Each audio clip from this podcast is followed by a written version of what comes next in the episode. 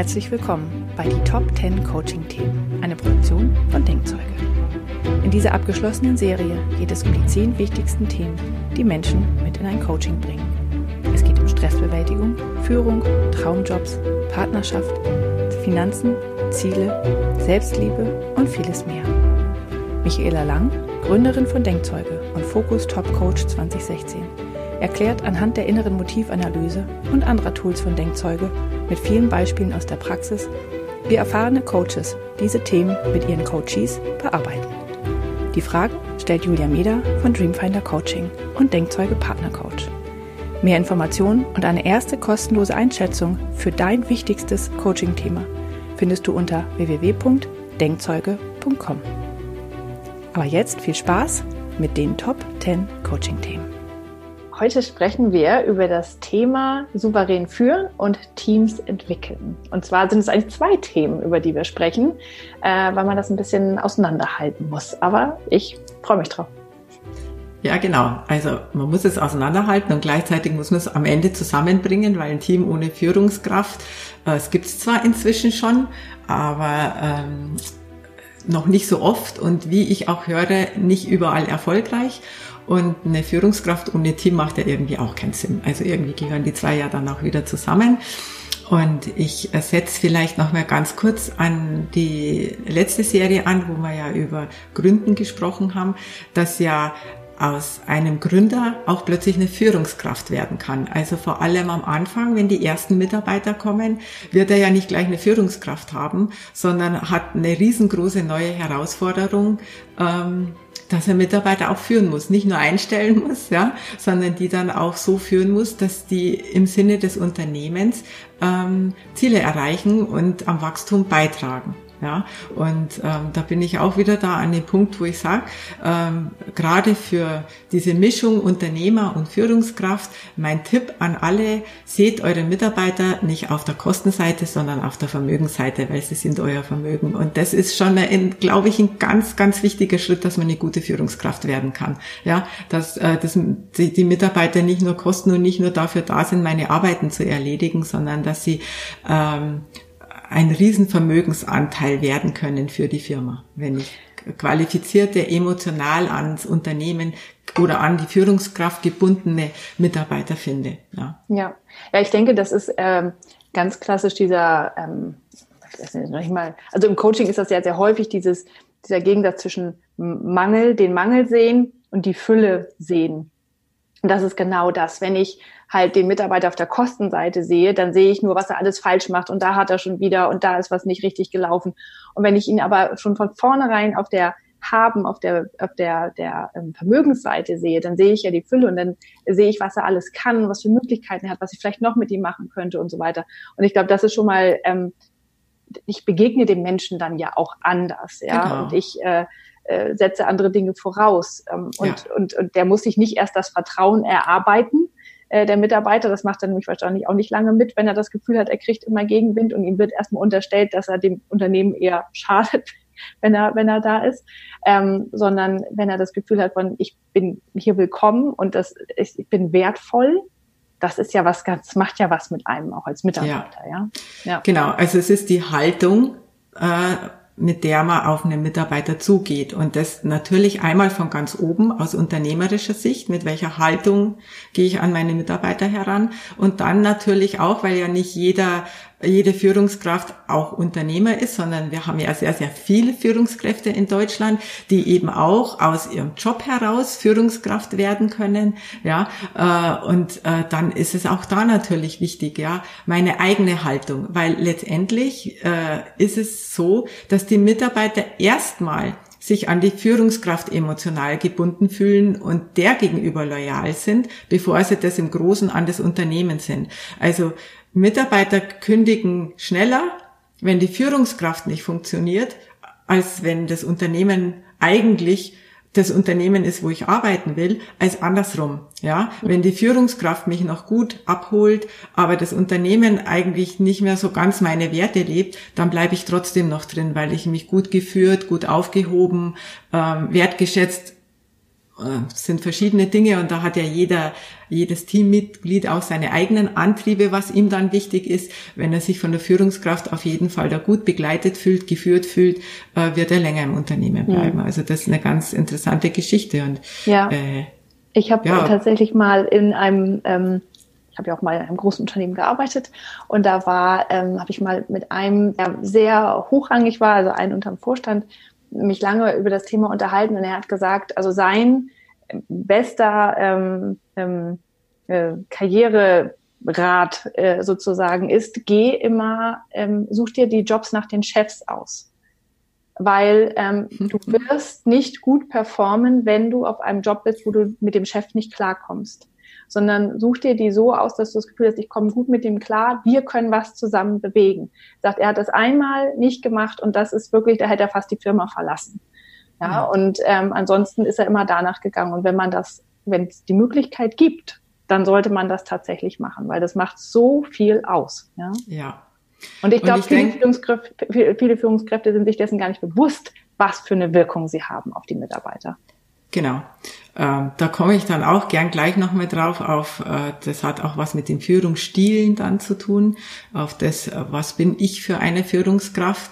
Ähm, ich glaube, ähm, nochmal eins zurück, was auch da genauso wichtig ist, wie wenn ich gründen will, ja, sich zu hinterfragen, will ich überhaupt Führungskraft sein? Weil wenn du Führungskraft bist und plötzlich Verantwortung hast für mehr Leute, und das erlebe ich auch immer wieder, je mehr Personen unter dir stehen, je mehr Mitarbeiter in dein Team reinrutschen, umso weniger wirst du die Arbeit tun, die du vorher gemacht hast, weil Führung ist ein eigener Job, ja. Äh, du führst einfach mit viel, viel mehr Menschen plötzlich Gespräche, du musst den einen, den anderen, den nächsten in dem begleiten, unterstützen, äh, ähm, ihm helfen, vielleicht auch ihn, sage ich mal, trainieren, ja, also das, was du kannst, ihm beibringen, ausbilden, ja, also da, da stecken plötzlich ganz andere Tätigkeiten dahinter, je mehr Mitarbeiter unter mir stehen, ja, und dann gibt's ja auch noch diese Ranghierarchien, ähm, äh, wo ich nicht sage, so, ich bin jetzt die Führungskraft und ich stehe ganz oben, sondern in, der, in den Führungsebenen gibt's ja ganz viele Sandwich-Ebenen. Ja, also ich kann ja in der Führungsebene ganz unten stehen und habe drei, vier, fünf Führungsebenen noch mehr ober mir. Ja, oder ich bin vielleicht schon ganz oben und bin dann der Entscheider über alles. Und auch da hat man ja ganz unterschiedliche Aufgaben und Tätigkeiten dann eben, je nachdem, was man ist. Ich glaube, man muss sich gut überlegen, ähm, wenn man die Chance hat, Führungskraft zu werden, auch hier und da ist auch Coaching wieder gut. Das sind auch wieder unsere inneren Motive gut zu schauen, was bringe ich denn als Führungskraft mit und ähm, brenne ich da drin aus oder gibt's mir Power, gibt's mir Energie, treibt's mich voran, bringt's mich weiter. Ähm, also da genau hinzuschauen, weil es so oft passiert, dass Menschen, die einfach gut in ihrem Job sind, plötzlich in einem Team vorgesetzt werden. Und plötzlich macht er aber ganz andere Dinge und ist dann plötzlich völlig frustriert und in, in der Regel auch sehr schnell dann am Ausbrennen. Also da muss man vielleicht auch schauen, will ich Führungskraft überhaupt sein oder will ich vielleicht nur in dem, was ich kann, Ausbilder sein, dass ich anderen das von mir beibringe, das ist ja noch mehr was anderes. Ja? Ähm, oder will ich einfach nur an meinem Tisch oder an meiner Arbeitsstelle oder an meiner Maschine, an der ich stehe, ähm, gerade im handwerklichen und im technischen Bereich finde ich das ganz spannend, wenn man nämlich plötzlich von der Maschine weggeht und am PC sitzt, ja, will ich das überhaupt tun? Also sich das echt gut überlegen, ja, mhm. diese, diese, diesen Weg Führungskraft zu sein und wie geht der dann weiter? Ja, also. Führungskraft kann ja ganz eigene Tätigkeit sein. Ja. Ja. Ich habe also äh, auch dazu, ich habe hab auch früher selber immer gedacht, ich möchte das gerne werden. Also ganz am Anfang nicht und dann zwischendurch hatte ich, glaube ich, so ein bisschen geistige Umnachtung, dachte, ich will das vielleicht doch werden. Ähm, also nie Vorstand, aber schon ne, ein ähm, bisschen weiter, ähm, also Menschen führen. Und dann ist mir in einem Coaching tatsächlich klar geworden, dass ich das nur machen wollte, um diesen Menschen meiner Gruppe einen sicheren Hafen zu bieten in diesem Unternehmen, dass die einen Ort haben, an dem sie sich wohlfühlen können, wo ich mhm. mich um, also auf sie aufpasse quasi und sich sie ja. kümmere und sie sich weiterentwickeln können, so wie sie das brauchen. Dass ich aber natürlich dann in der Position wäre, wo ich mich gegen andere, also die Gruppe gegen andere verteidigen müsste und auch selber noch Führung hätte drüber und das das war mir gar nicht klar, sondern ich wollte nur dieses schöne Gefühl erschaffen. Und da habe ich, in dem Moment habe ich gemerkt, ich sollte das nicht werden, ja, weil es einfach mit den völlig falschen Intentionen daran gegangen ist und das entsprach nicht der Realität. Und dann mhm. gab es halt, ich habe ganz viele Menschen erlebt, die wirklich da drin aufgehen, die wirklich also die das brauchen, diese Führungsaufgaben zu übernehmen, weil das einfach schön ist für die. Mhm. Und da habe ich immer, war ich immer sehr verständnislos, dass es schön sein kann. Mittlerweile als Coach kann ich es verstehen, aber damals war das wirklich, wo ich hatte, wie kann man daran Spaß haben? Ja, ja. das ist wirklich ein eigenes ja, das ist schon, schon eine Charakteristikum fast irgendwie, ja. Es ist eine Berufung. Also ja. ich äh, sage es wirklich so, das ist eine Berufung, weil äh, einfach immer noch, auch wenn sich gerade ganz viel ändert, ja, New Work durch die Länder zieht, ja, das Thema New Work, neue Generationen äh, optimal führen und ähm, das eben bis dahin geht, dass es gar keine Führungskraft mehr gibt, sondern die Teams sich untereinander selber führen müssen. Aber ich bin der Überzeugung, dass es in jedem Team auch einen gibt, der dann stärker angetrieben ist. Und jetzt drehe ich mal die Kurve zu den Führungsstilen, weil für mich liegt es am Ende immer an den Antriebskräften, an den inneren Motiven, die einer mitbringt. Und wir, wir, äh, ich finde es ganz interessant. Ich habe das auch jetzt äh, noch mal ein bisschen intensiver recherchiert mit äh, den verschiedenen Führungsstilen, die es gibt und bin da mal ein bisschen in die Tiefe gegangen. Und früher äh, gab es einfach nur den autoritären Führungsstil. Da hat der Chef gesagt, die Führungskraft gesagt, was getan wird und die anderen mussten mit. Da gab es auch kein Ja, aber oder dagegen reden oder Veto einlegen oder so, sondern das war autoritär. Ja, irgendwann hat sich das gewandelt und dann kam dieser demokratische Führungsstil dazu, also dieses freiere, dieses Mitentscheiden, dieses Mitreden dürfen, dieses angehört werden, ähm, was ja auch gut zu Deutschland und Demokratie und äh, der Mensch ist ja ein freies Wesen, passt. Und was ich auch gut finde, dass man Mitarbeiter nicht wie kleine Kinder behandelt, ja, wie in dem autoritären Stil, sondern dass man sie wertschätzend auf Augenhöhe äh, behandelt und dass man äh, auch ihnen gegenüber Respekt zeigt und ihre, ihr Potenzial, ihre Stärken und ihre Fähigkeiten wertschätzt. Ja, ähm, also das, das ist ganz spannend. Aber jetzt gibt's dazwischen so viele andere Führungsstile. Ich, ja, es gibt den agilen Führungsstil, den lateralen Führungsstil, den, äh, den ich ganz besonders interessant finde, den laissez-faire Führungsstil, ja, wo mal auf Deutsch übersetzt das nichts anderes heißt wie lass die mal machen Führungsstil, ja, da wird sich schon irgendwas ergeben. Ähm, ja, es ergibt sich auch tatsächlich was, aber ob das immer so gut ist am Ende, das ist die Frage.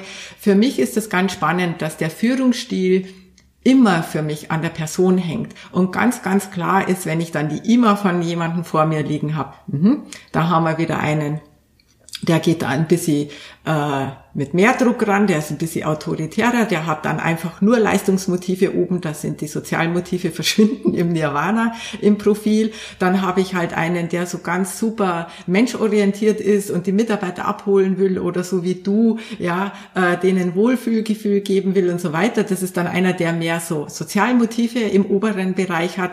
Ähm, und ich merke, dass bei den neuen Generationen, die jetzt nachkommen, eine Mischung wichtig ist. Ja, also die wollen abgeholt werden, die wollen wertgeschätzt werden, die wollen respektiert werden, die Mitarbeiter, die wollen auch ihre Werte leben können, sich einbringen können, Teil des Unternehmens sein wollen. Ja, das muss eine Führungskraft einfach zulassen können. Und auf der anderen Seite, und sonst funktioniert Führung nicht, muss einer eine Entscheidung treffen können am Ende des Tages. Er muss die Verantwortung übernehmen, ja, wenn irgendwas schief läuft und muss sich, wenn wir jetzt in der Sandwich-Position sind, nach oben hin rechtfertigen. Ja, es gibt einen, der irgendwo am Ende das Ziel festzurren muss und definieren muss, dass erreicht werden will. Und dann auch jemanden, der schon vielleicht unter Einbeziehung oder nicht schon, sondern unbedingt unter Einbeziehung wieder der Antriebskräfte der einzelnen Mitarbeiter und der Potenziale und Stärken und Fähigkeiten, was die mitbringen, die Aufgaben gut versteht zu verteilen. Ja, dass, äh, dass es äh, ja auch eine Gerechtigkeit herrscht, ja, dass jeder so einfach den Teil, den er tragen kann, mittragen darf und auch kriegt und ähm, äh, das ein bisschen überlegt und strategisch und systematisch gemacht wird. Also ähm, einfach nur zu sagen, der Führungsstil ist der gute oder der ist der gute oder mal über Führungsstile redet, finde ich ehrlich gesagt sehr interessant, weil ich bin einfach mehr bei den Personen, weil jede Person ist angetrieben, mehr oder weniger leistungsorientiert oder menschorientiert oder hat eine gute Mischung und auch im Team ist es so, dass jeder sein eigenes Antriebsprofil mitbringt und das muss ja irgendwie zusammenpassen. Einmal im Team, dass die Teammitglieder sich verstehen und akzeptieren können, dass die anderen eben anders ticken und das wiederum muss oben die Führungskraft verstehen. Wenn der das nämlich nicht versteht, wie viele unterschiedlich tickende Teammitglieder er hat und nur von sich und seinem Profil ausgeht und seinen Antriebskräften und die durchsetzt, dann kann es nur krachen.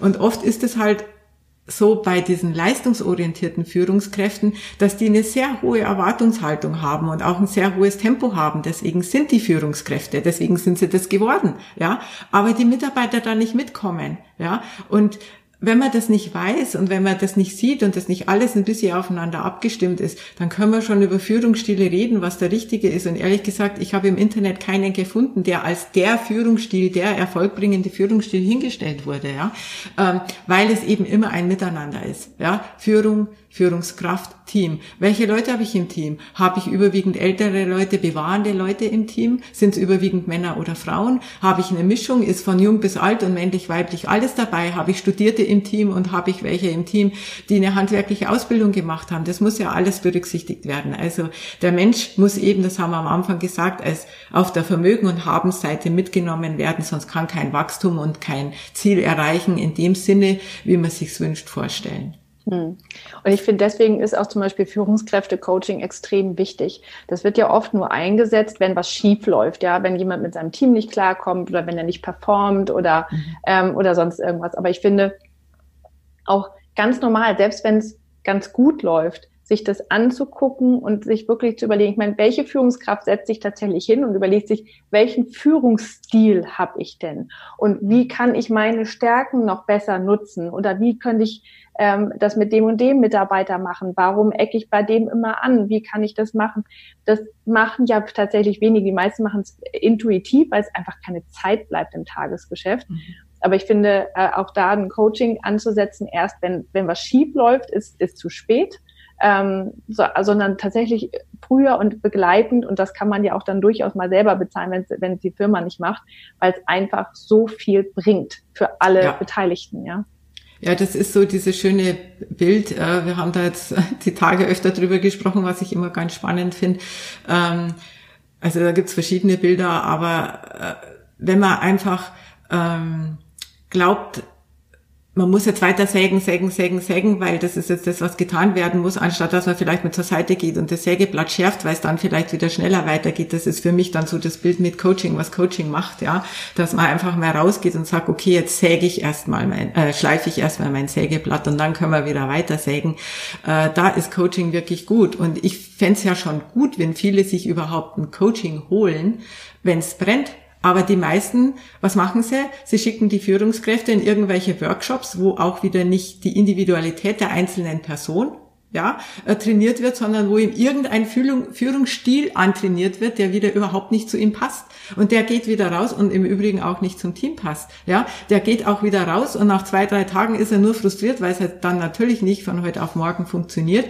Ähm, und dann macht man so weiter. Also ich glaube, das A und O ist und ähm, da ist Coaching einfach echt ideal, hinzuschauen, wie ticken die Mitarbeiter, wie ticke ich und wie kriegen wir das optimal zusammen. Das geht bei der Stellenbesetzung los. Ja, hole ich mir die Leute, die mir sympathisch sind, sage ich jetzt mal so, das ist mir die ersten Jahre passiert, ja, ähm, weil die ähnlich angetrieben waren wie ich, ja, und natürlich haben sie dann ähnlich gearbeitet wie ich und ich habe mich gewundert, warum machen die jetzt auch keinen Vertrieb? Hm. Ja, obwohl ich sie für den Vertrieb eingesetzt habe. Oder gehe ich tatsächlich mal auf die, auf die Position, was braucht er für einen Antrieb, was braucht er für Fähigkeiten und Stärken, die er haben muss, ähm, und was brauchen wir auch in dem Team, damit dieses Team gut funktioniert. Weil ähm, wenn die Leute zu unterschiedlich sind, ist das eigentlich kein Problem. Also ich finde Diversity eine ganz coole Geschichte und das bereichert ein Team. Aber Diversity führt oft zu Konflikten und zu Reibungen. Und Reibungen können auch gut sein, wenn sie auf der sachlichen, fachlichen Ebene ausgetragen werden und als äh, Chance genutzt werden. Also, dass ich sage, ähm, okay, wir reiben uns jetzt, weil wir unterschiedliche Meinungen sind, also gibt es auch unterschiedliche Ansätze und man nutzt es dann lösungsorientiert und nicht um einen Konflikt, einen emotionalen aufkochen zu lassen, was aber oft passiert, ja, sondern geht auch hier dann an das Ganze ran und schaut mal, wodurch ist denn die Reibung entstanden?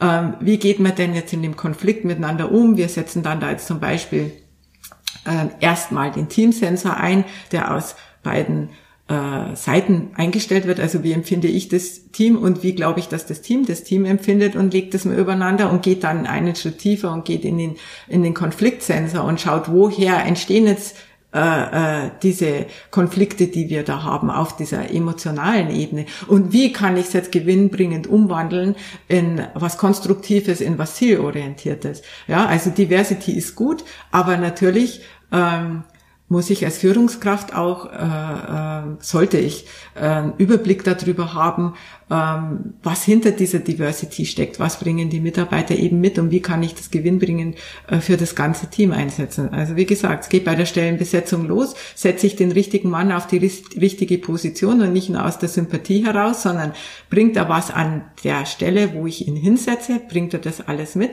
und passt er dann auch ins Team oder wenn ich schon sehe, da gibt's Probleme, also ein Beispiel, ja, äh, ähm, wir haben ein insgesamt sehr harmonisches, also Harmonie hoch, äh, wertschätzendes Team, die, die da gut miteinander umgehen und denen das auch wichtig ist, dass der Nächste reinkommt, der auch mit ihnen harmonisch umgeht. Und ich sehe dann aber, okay, für die Stelle wäre jetzt eigentlich perfekt besetzt, aber der nimmt kein Blatt vom Mund und der brettert auch mal raus, was er sich einfach denkt, ohne zu überlegen, dann kann man als Führungskraft, wenn man das weiß, mit dem anders umgehen. Ja, dann wird der nicht zum faulen Apfel in dem Team, sondern dann kann man versuchen zu schauen, was hat es denn jetzt Gutes, dass der kein Blatt vor den Mund nimmt? Und wie kann ich das jetzt nutzen, dass das Team äh, daran wachsen kann, vielleicht daran lernen kann? Ja, dass eben das, was die einen haben und die anderen nicht haben, nicht unbedingt immer negativ bewertet werden muss, sondern dass man da Potenzial rausholen kann. Und da, äh, glaube ich, kann man sehr, sehr viel machen, wenn man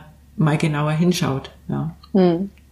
ja ich habe mein, mein schönstes Beispiel ist da immer, ähm, als ich mal in eine Gruppe gekommen bin, ähm, sagen wir mal, ich wurde da rein gesetzt. Ähm, da ging es darum, den Unternehmensbericht zu schreiben. Es hat sehr viel mit Genauigkeit und Perfektionismus zu tun. Das ist mein niedrigstes Motiv. Ähm, und für mich war dieses stundenlange, nächtelange Korrekturlesen, jede einzelne Zahl überprüfen, ist das das jetzt und so weiter. Es war der Horror. Es war so schlimm für mich, ja. Und ich habe das nicht gemacht, weil es gab ganz viele andere in dem Team, die das super fanden. Ich habe dafür mit den Menschen gesprochen. Ich bin dann für jeden in die rausgegangen und habe gesagt, komm, ich mache das. Ich, wenn es dann schwierig wurde und so weiter, dann hab bin ich da hingegangen und habe vermittelt und gemacht und die, ähm, sagen wir mal, charmant irgendwie dann irgendwie wieder eingefangen. Das war dann mein Job und das hat so gut funktioniert. Und ich bin heute, ich würde mir immer, wenn ich was ähm, zu tun habe, wo, wo, wo es tatsächlich um Genauigkeit geht, würde ich mir immer so jemanden wieder dazu holen, weil ich gesehen habe, was es auch mir gebracht hat, weil ich musste halt diese blöde Arbeit nicht machen, die mich unglaublich viel Kraft gekostet hätte, ja. Mhm. Und andere, den anderen hat es total viel Spaß gemacht, da zu sitzen und alles genau anzukommen, ja. Das ist wirklich, also, das, es gibt unglaubliche Vorteile, wenn man sich darauf einlässt, weil im ersten Moment empfinde ich solche Menschen als erstmal steif und ein bisschen äh, zu zurückhaltend und zu ernst und zu verbissen. Aber in der Zusammenarbeit war das perfekt, ja. Und, mhm. wir, dadurch haben wir uns dann auch tatsächlich angefreundet, ja.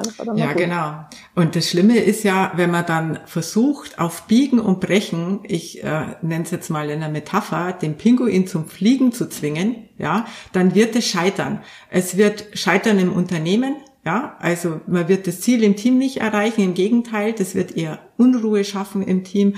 Ja, und was das Schlimmste wieder ist, was ich finde, ist, äh, dieser arme Mitarbeiter wird anfangen an sich selbst zu zweifeln, ja, weil er dann natürlich ständig Schelte kriegt von oben und gesagt wird, äh, äh du bist zu blöd dafür oder äh, stell dich doch nicht so an, das muss doch jetzt machbar sein, ja, und sein Selbstwertgefühl irgendwo da angeknackst wird und natürlich dann auch alles in ihm irgendwo an Energie rausgesaugt wird und die, die Willenskraft, die Leistungsbereitschaft oder überhaupt die Leistungsfähigkeit sinkt. Und ich meine, dann sind wir wieder in dieser Richtung, wo wir in unserer ersten Sendung waren. Ja, dann kommt der Präsentismus, dann kommt der Absentismus, also die Krankheits, äh, der Krankheitsausfall und am Schluss hat er innerlich gekündigt oder kündigt ganz, wenn er irgendwo vielleicht nochmal sich aufrappelt und sagt, so schlecht bin ich ja gar nicht. Das lag jetzt nicht an mir, sondern das Unternehmen hat mich jetzt einfach wirklich hier in eine völlig falsche Richtung getrieben getrieben. Ja. Und sehr schön finde ich tatsächlich bei euch auch ähm, bei, bei, bei Denkzeuge den, äh, den Ansatz, ein, ein Stellenprofil also zu einzurichten. Ja, als ich das zum ersten Mal gesehen habe, dachte ich, oh, das macht so einen Sinn. Ich wäre niemals auf diese Stelle gekommen, damals in diesem Berichtsteam, wenn die das damals eingesetzt hätten. Aber erzähl doch noch mal, was das ist, weil ich finde es ein ganz, ganz äh, ähm, schönes Tool einfach. Ja, also das ist so, dass wir einfach diese 20 Motive als Grundlage haben mit ihren Werten von 0 bis 30 und wir äh, mit den äh, Personalentwicklern oder den Chefs, die die, die Mitarbeiter einstellen, anhand von äh, der Stellenbeschreibung ein Profil erarbeiten, ähm, welche Motive jetzt wichtig sind für diese Positionierung und in welchem Bereich sie liegen können. Ja, also das muss jetzt nicht unbedingt immer sein, dass dann die Motive über 15 sein müssen. Das kann auch mal sein, dass ein Bereich sagt, ja, von 10 bis 20 wäre gut, weil darüber hinaus ist dann schon wieder kontraproduktiv. Und das erarbeiten wir da und bauen da praktisch dann ein Stellenprofil miteinander. Das heißt dann nicht, also vielleicht noch fertig gesagt, wenn ich dieses Profil dann sehe, dann spuckt es ein, ein Balkenprofil aus, wo die Motive, die wichtig sind, ähm, entweder in Rot oder in Grün vorhanden sind. Die, die nicht so wichtig sind, werden ausgegraut. Ähm, und dann heißt es nicht, dass jetzt eben diese roten Motive alleine ausschlaggebend sind dafür, dass man jemanden nicht nimmt. Aber ich hatte das schon äh, äh, auch gerade mal für eine Führungskraft. Wir haben Führungsprofil mal erstellt in einem Unternehmen für jemanden. Und dann waren halt von diesen äh, zwölf Führungsmotiven, die wichtig waren, acht rot. Ja, und dann hat die Führungskraft, wir sind dann die einzelnen Motive durchgegangen, was da jetzt erwartet wird von ihm. Und dann hat er beim Reden gemerkt, wie ihn jedes Motiv stresst, wenn er da jetzt besser werden muss, wenn er da mehr Antrieb braucht, wenn er da noch Gas geben muss, wenn er hier noch mehr reinbringen muss. Und er war so erleichtert, dass er hinterher gesagt hat, okay, ich will den Job nicht, ich, ich will in eine ganz andere Richtung gehen. Das merke ich gerade so richtig. Also das heißt, da haben ja beide was davon. Das Unternehmen hat was davon, das zu sehen, dass hier vielleicht jemand kommt, wo man von Anfang bis dann zu einem sehr schnellen Ende wahrscheinlich nur Ärger hat, ja, und der andere brennt einfach aus. Der Mitarbeiter brennt aus, wenn der in eine Position gesetzt wird, äh, von wo mehr erwartet wird, als er in der Lage ist zu bringen. Und jetzt nochmal zurück, das macht jetzt nichts, wenn man zwei oder drei vielleicht nicht in dem Bereich hat weil da kann man wiederum damit umgehen. Das könnte man dann vielleicht ergänzen durch einen anderen Mitarbeiter, der einen das oder das ein bisschen abnimmt, ja, und da sind wir jetzt wieder in der Schnittmenge, wo ich sage, äh, da gibt's nicht nur das Ich, sondern dann gibt's wieder das Wir, ja, wo man einfach genauer hinschaut und sagt, ähm, wie kann ich das ausgleichen, ja, oder wie kann ich dann dann damit umgehen, wenn das zum Problem wird, wenn man sich das im Vorfeld schon nicht nur überlegt, sondern sogar mit dem Mitarbeiter oder auch für sich selber als Führungskraft, wenn man weiß, dass einem das eine oder andere da fehlt, wie kann ich denn das für mich vorher schon gut in den Griff kriegen? Wie kann man das auch im Gespräch mit einem Mitarbeiter schon gut kommunizieren? Also ich hatte jetzt zum Beispiel mal einen Fall vor kurzem erst, äh, wo es darum ging, eine Eventmanagement-Position zu besetzen und wir haben das eben miteinander erarbeitet. Ähm, und natürlich, also die Fähigkeiten und die Erfahrung und das Know-how, das ist ja auch alles wichtig. Ja, ähm, das ist ja die eine Seite, die man gut messen kann. Was habe ich für Ausbildungen? Was habe ich für Noten? Was habe ich für Arbeitszeugnisse etc.? Was bringe ich tatsächlich mit? Reicht das überhaupt für die Stelle?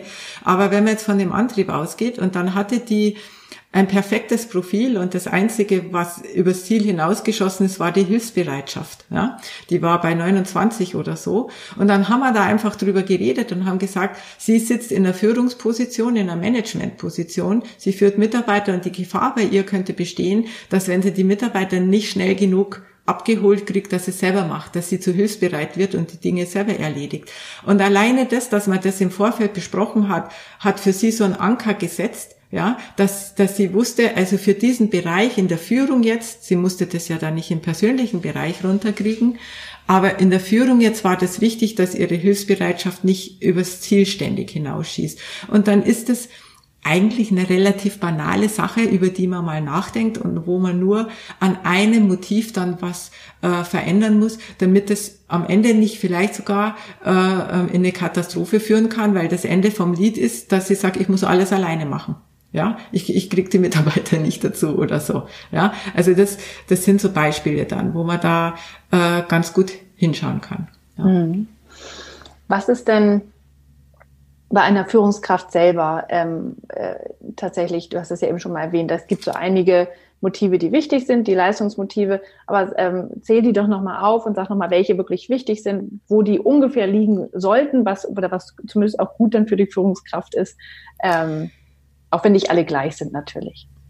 Ich denke, dass ein Einflussmachtmotiv tatsächlich wichtig ist in der Führung, weil ich mich durchsetzen können muss, weil ich schnell entscheiden können muss manchmal, ja, nicht immer, aber manchmal oder gerade in der heutigen digitalen, agilen Zeit wird es immer wichtiger, schnelle Entscheidungen zu treffen.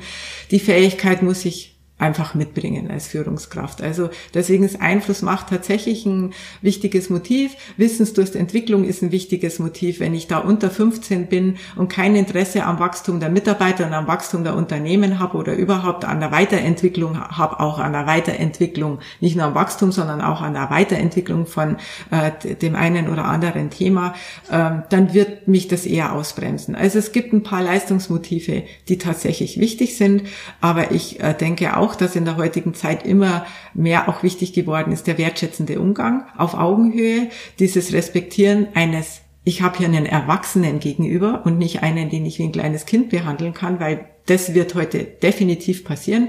Wenn du heute einen Erwachsenen äh, arbeitenden Menschen, der ja auch eine gewisse Intelligenz auf jeden Fall mitbringt, wie ein Kind behandelt, wird der trotzig und rebellisch. Ja, deswegen ist auch das wichtig, dass du ein paar Sozialmotive irgendwo mit drin hast, sei es die Harmonie, sei es die Gerechtigkeit, ähm, von mir aus auch bis zu einem gewissen Bereich eben die Hilfsbereitschaft. Ja, ähm, das sind alles Dinge, die wichtig sind.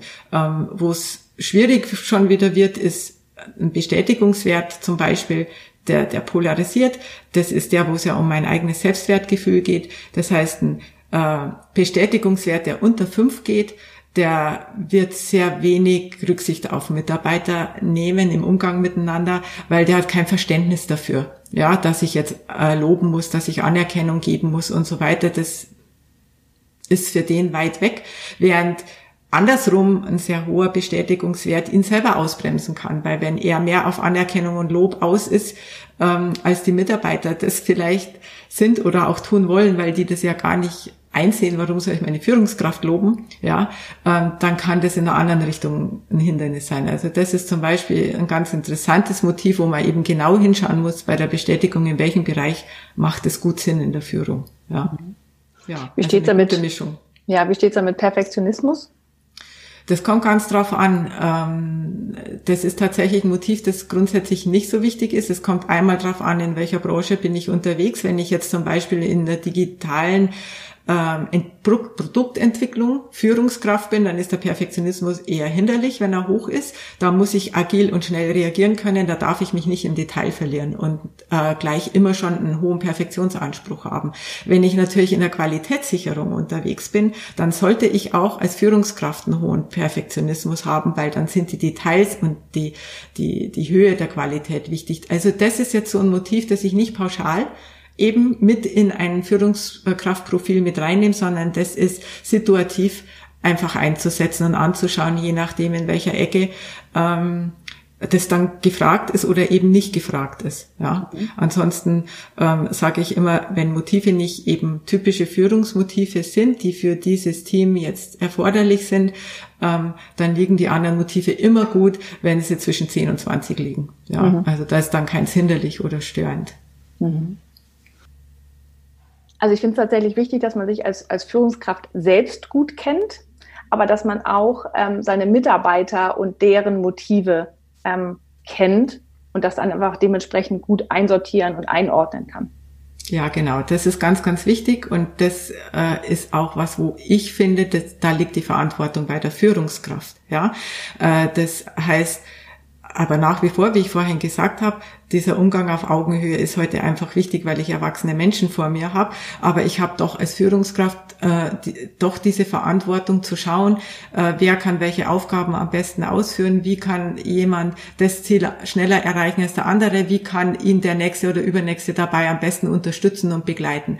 Und das ist natürlich immer eine Kombination einmal aus den Stärken, die man mitbringt, aus den Fähigkeiten, die man in diesem Beruf dann braucht, ja, oder in der Position. Aber es ist auch einfach schon äh, immer dieser Antrieb eine wichtige Geschichte. Ja, bringe ich die Leidenschaft, die Power und die Energie dafür mit, um, um als Mitarbeiter das tun zu können. Ja, und ich finde es überhaupt ganz, ganz wichtig, dass Führungskräfte ähm, reflektieren und hinschauen und nicht immer nur auch von sich ausgehen. Ich finde, das ist auch ganz was Wichtiges, was eine Führungskraft können muss, dass sie bereit ist zu reflektieren. Und zwar nicht nur zu schauen, das, was du jetzt gerade gemeint hast, welchen Mitarbeiter kann ich wofür am besten einsetzen und wie sind denn meine Mitarbeiter so aufgestellt, stärken und äh, antriebsmäßig, sondern auch den Mut haben, bei sich selber hinzuschauen. Ja, und das geht damit los, dass ich mal meine eigenen Motive als Führungskraft anschaue und sage, wo könnte es denn sein, dass ich gegenüber meinem Team, weil das kann man auch wunderbar machen, ich muss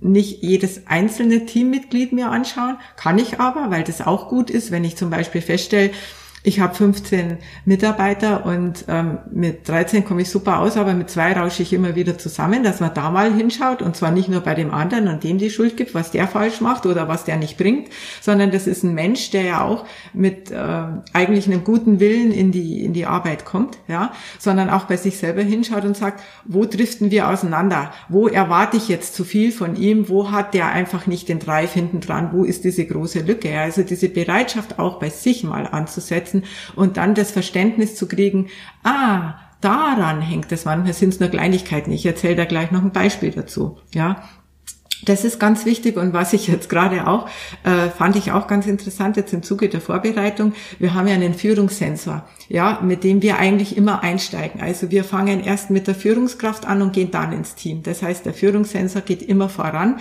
weil ich es wichtig finde, dass erstmal die Führungskraft bei sich hinschaut.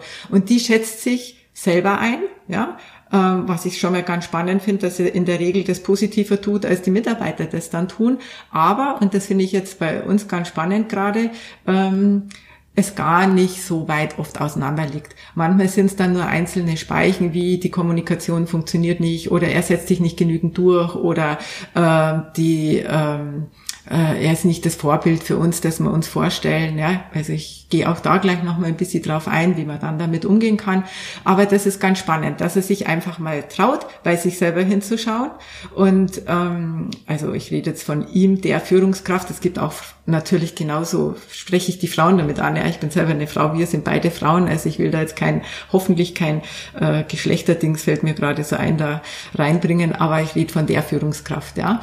Äh, dass, dass man da einfach bei sich hinschaut und den Mut hat, äh, mal die anderen das einschätzen zu lassen. Und das kann man dann wieder im Einzelnen sich anschauen. Oder man macht eine Gruppenauswertung, die auch anonymisiert sein kann, hängt dann vielleicht sogar eine Textfeedback Analyse mit hinten dran, die wir jetzt zum Beispiel nicht so machen, dass die Mitarbeiter die Erlaubnis kriegen, äh, destruktives Feedback zu geben, also zerstörerisches, äh, schimpfendes, ja, bewertendes, sondern äh, unsere Textfeedback-Analyse schaut dann so aus, dass wenn es Lücken gibt im Sensor, also dass die Führungskraft zum Beispiel in der wertschätzenden Kommunikation nur auf eine 5 eingestellt wurde und nicht auf eine 10, dann gehen wir da so ran, dass wir sagen, ähm, jetzt überleg dir mal im ersten Moment in, in Gedanken, was nervt dich gerade dabei und dreh es um, was du stattdessen haben willst und am besten gib gleich eine Lösung mit, was getan werden könnte, auch von deiner Seite aus, wie könnte er das miteinander lösen, dass diese Lücke geschlossen wird. Also deswegen bin ich da auch wieder ganz am Anfang. Da geht es dann nicht nur um die Führungskraft, dass die was tun muss, sondern dann geht es eben auch ums Team, dass die auch bereit sind, bei sich anzupacken, weil es sind ja immer zwei Seiten, wenn es wo eben nicht so passt. Also das ist ganz spannend, das eben mal zu sehen, wie schätze ich selber ein, wie schätzen die anderen mich ein und wie glaube ich, dass die anderen mich einschätzen. Ganz spannend, alleine da schon äh, zu erkennen, wo sind denn tatsächlich dann Lücken oder wo brennt's, wo sind die Brennpunkte, die Engpässe. Und dann geht's eben immer sofort in die Lösung. Es geht immer sofort ins Umdrehen. Und ich äh, habe ja vorhin gesagt, ich habe da ein schönes Beispiel, wo es manchmal Kleinigkeiten sind, ja, äh, an denen es dann hängt. Also ich hatte ein Team, die waren wirklich, die Führungskraft war am Verzweifeln, weil die Ziele nicht erreicht wurden und ähm, natürlich Druck dann auch schon von oben kam, also so eine Sandwich-Führungskraft ähm, und die Mitarbeiter so in diese Null-Bock-Haltung gegangen sind und äh, sehen wir überhaupt nicht mehr ein und, und so weiter. Und dann haben wir eben das gemacht, Führungssensor, ähm, IMA von allen. Ich habe dann das Team ähm, nur gruppiert und anonymisiert, weil sie nicht wollten, dass einzelne Werte da eben kommen, was man auch oft nachvollziehen kann dann. Und dann kam eben raus, ähm, äh, dass eigentlich im Großen und Ganzen eine sehr hohe Zufriedenheit da war von dem Team zur Führungskraft, wo die auch erstmal überrascht waren, dass von diesen zwölf Speichen, die ja in unseren Sensoren sind, acht gut waren. Ja, ähm, und dass sie völlig vergessen hatten, das ist ja auch schon mal eine schöne Erkenntnis, wie wie viel Gutes eigentlich auch die Führungskraft mitbringt und dass sie dann auch froh sein können, dass das alles funktioniert. Also da war überall eine 9 und eine 10 dann eingestellt und dann hatten wir halt ähm, ein paar Themen, an denen gearbeitet werden muss. Und was dann am Ende rauskam, das war ganz spannend, weil wir haben die IMA dann auch mit reingenommen, dass ähm, die Führungskraft ein sehr, sehr, sehr hohes Ordnungsmotiv hatte mit 29, ja, und das Team im Schnitt einen sehr niedrigen Wert da drin hatte und er aber tagtäglich mit To-Do-Excel-Listen kam, mit neuen Regeln kam, mit neuen Strukturen kam und das hat die alles genervt Das war denen alles natürlich viel zu viel und haben in diesem, in dieser Textfeedback-Analyse dann geschrieben, wir sind ja bereit, unsere Aufgaben zu tun und wir sind sogar schon erwachsen, wir können die auch tun, aber reicht nicht eine in der Woche oder alle 14 Tage eine To-Do-Liste, ja? Können wir das nicht einmal oder zweimal im Monat in einem Team-Meeting besprechen? Das sind die Aufgaben und daraus ergeben sich von mir Unteraufgaben, die aber jeder für sich dann selber erarbeiten darf, ja? Also das war der erste Schritt, der dann gemacht wurde, sehr erfolgreich umgesetzt wurde. Kleinigkeit eigentlich, ja. Was für ihn natürlich nicht so leicht war, weil er war ja überzeugt davon, dass die diese Listen immer mehr brauchen, damit sie eben das tun, was sie tun müssen. Dass er genau das Gegenteil damit erreicht hat, war ihm halt bis dahin nicht klar. Und das andere war, dass dieses Team ein sehr, sehr geselliges Team war, das im Schnitt eine 24 hatte. Das ist sehr hoch, ja. Die haben es einfach geliebt ähm, zu quatschen, sich auszutauschen und so weiter. Und äh, da wurden Leute teilweise dann aus den Büros rausgenommen und in Einzelbüros gesetzt. Ja, ich glaube, du hast diese Erfahrung auch schon mal gemacht, ja, ähm, wo die dann fast kaputt gegangen sind und die anderen Mitarbeiter das natürlich auch fürchterlich gefunden haben, dass man die jetzt rausnimmt. Ja, ähm, und die haben sich gewünscht, also sie hatten das Gefühl, die Führungskraft hat überhaupt kein Interesse an ihnen, weil sie jeden Mittag alleine essen. Und sie haben sich dann gewünscht, dass sie sich ein oder zweimal die Woche mit dazu setzt. Ja? Und einfach auch mal ein bisschen privat von sich erzählt. Er muss ja nicht die intimsten Geheimnisse erzählen, aber vielleicht, was er so in seiner Freizeit macht, mal von seinen Kindern erzählt und so weiter. Ja, und das war dann die zweite Maßnahme. Also die Leute durften wieder zusammensitzen in einem Großraumbüro und ähm, haben natürlich waren die sich bewusst, dass, sie, dass sie nicht den ganzen Tag nur quatschen können, ja. Ähm, und haben darüber hinaus ein Mittagessen in der Woche vereinbart, wo sie gemeinsam in dem Büro dann miteinander am Tisch gegessen haben und sich unterhalten haben. Das hat Wunder bewirkt. Ja, also eine ganz, ganz coole Geschichte, die, die ich da erlebt habe. Ja, oder eine andere, die ist noch gar nicht so lange her. Das war auch ganz spannend. Da haben wir auch angefangen, Führungssensor, und dann kam wertschätzende Kommunikation und Vorbildfunktion ans Tageslicht. Dann haben wir diese Textfeedback-Analyse gemacht, wo rauskam, was sie sich wünschen. Und dann äh, hat es auch äh, wunderbar funktioniert. Da war es dann zum Beispiel so eine Kleinigkeit. Wir hätten ganz gern, dass die zwei Führungskräfte, die Chefs, ähm, nicht sich einfach rein und rausschleichen. Wir gar nicht wissen, wann sie da sind und ob sie da sind oder nicht und dann immer die Tür zu ist. Ja, und ähm, dann wurde das geändert. Die kamen am anderen Tag ab dem nächsten Tag rein, haben jeden Tag Guten Morgen gesagt, haben sich verabschiedet, wenn sie eher gegangen sind als die Mitarbeiter und haben die Tür aufgemacht, wenn es möglich war, dass jemand zu ihnen reingehen konnte und nicht irgendwas Dringendes erledigt werden musste. Also sie hatten die Tür jetzt nicht immer auf, weil es ja manche Dinge gibt, wo man einfach in Ruhe reden muss oder in Ruhe was ausarbeiten muss. Aber das hat sich auch verändert. Das war dann ganz spannend. Das hat auch die, die, die, die ganze das, das Teamzusammensein gehalten, ja, auch die Kündigungen haben, haben dann nachgelassen. Also das ist ja auch so ein Ding, wenn du dann ständig neue Leute wieder einstellen musst, das bringt ja auch immer wieder Unruhe rein, ja. Und wir haben das dann ein Jahr später nochmal wiederholt und dann waren wir etwas entsetzt, weil eigentlich gefühlt von allen die Stimmung größer war, aber der, der Führungssensor unterm Schnitt nur ein paar äh, Kommapünktchen höher war. Ja, also der nicht so in Richtung 10 dann im Schnitt gegangen ist, wie wir das erwartet haben. Und das war dann echt interessant, weil das war dann, alles hing dann nur noch an einem Thema, an der wertschätzenden Kommunikation. Und dann habe ich um Erlaubnis gebeten und gesagt, wir müssen jetzt die IMA machen. Ich muss jetzt wissen, wie das Team tickt, ähm, wie die Führungskräfte ticken, das weiß ich schon.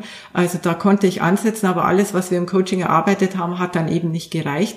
Und dann bin ich ins Team gegangen und dann hatten die einen gemeinsamen Sichtbarkeitswert von vier ja, im Schnitt im Team. Das heißt, die haben die Tür zugemacht, haben über die Sachen hinter der Tür miteinander gelästert ja, was ihnen nicht passt, aber sie haben es nicht kommuniziert und nicht ausgesprochen.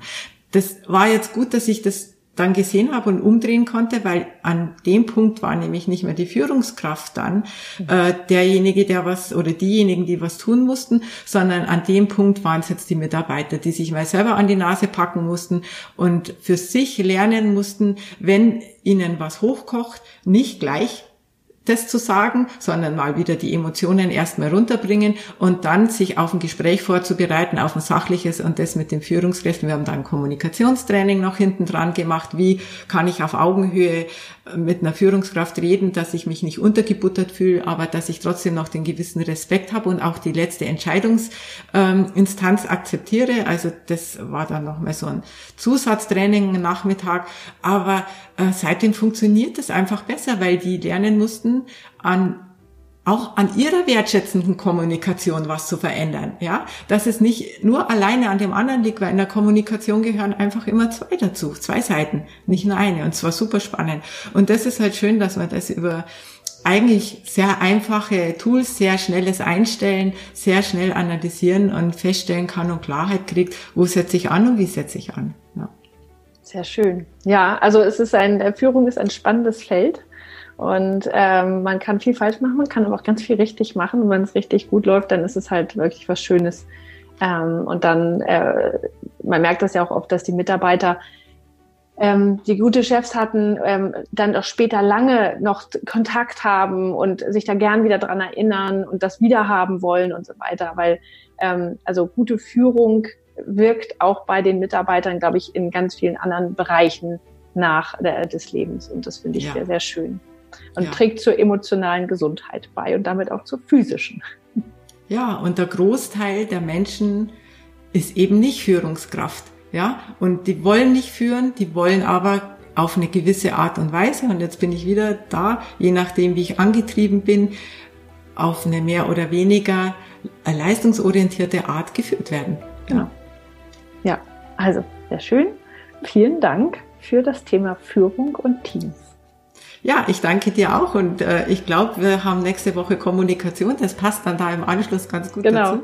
Kommunikation. Vielleicht auch, dass es wir in der Kommunikation miteinander in den Griff kriegen. Ja, danke. Sehr schön. Danke dir. Das war die Top 10 Coaching-Themen von Denkzeuge mit Michaela Lang und Julia Meder. Wenn du wissen willst, wie du dein wichtigstes Coaching-Thema bearbeiten kannst, dann schau doch einmal vorbei auf www.denkzeuge.com. Auf der Denkzeuge Live-Plattform kannst du gleich kostenlos mit dem Live-Sensor herausfinden, was dein Top-Coaching-Thema ist. Außerdem findest du dort auch weitere Möglichkeiten, um dein Thema zu bearbeiten, sowie Zugang zu den Denkzeuge-Coaches. Wir freuen uns auf dich.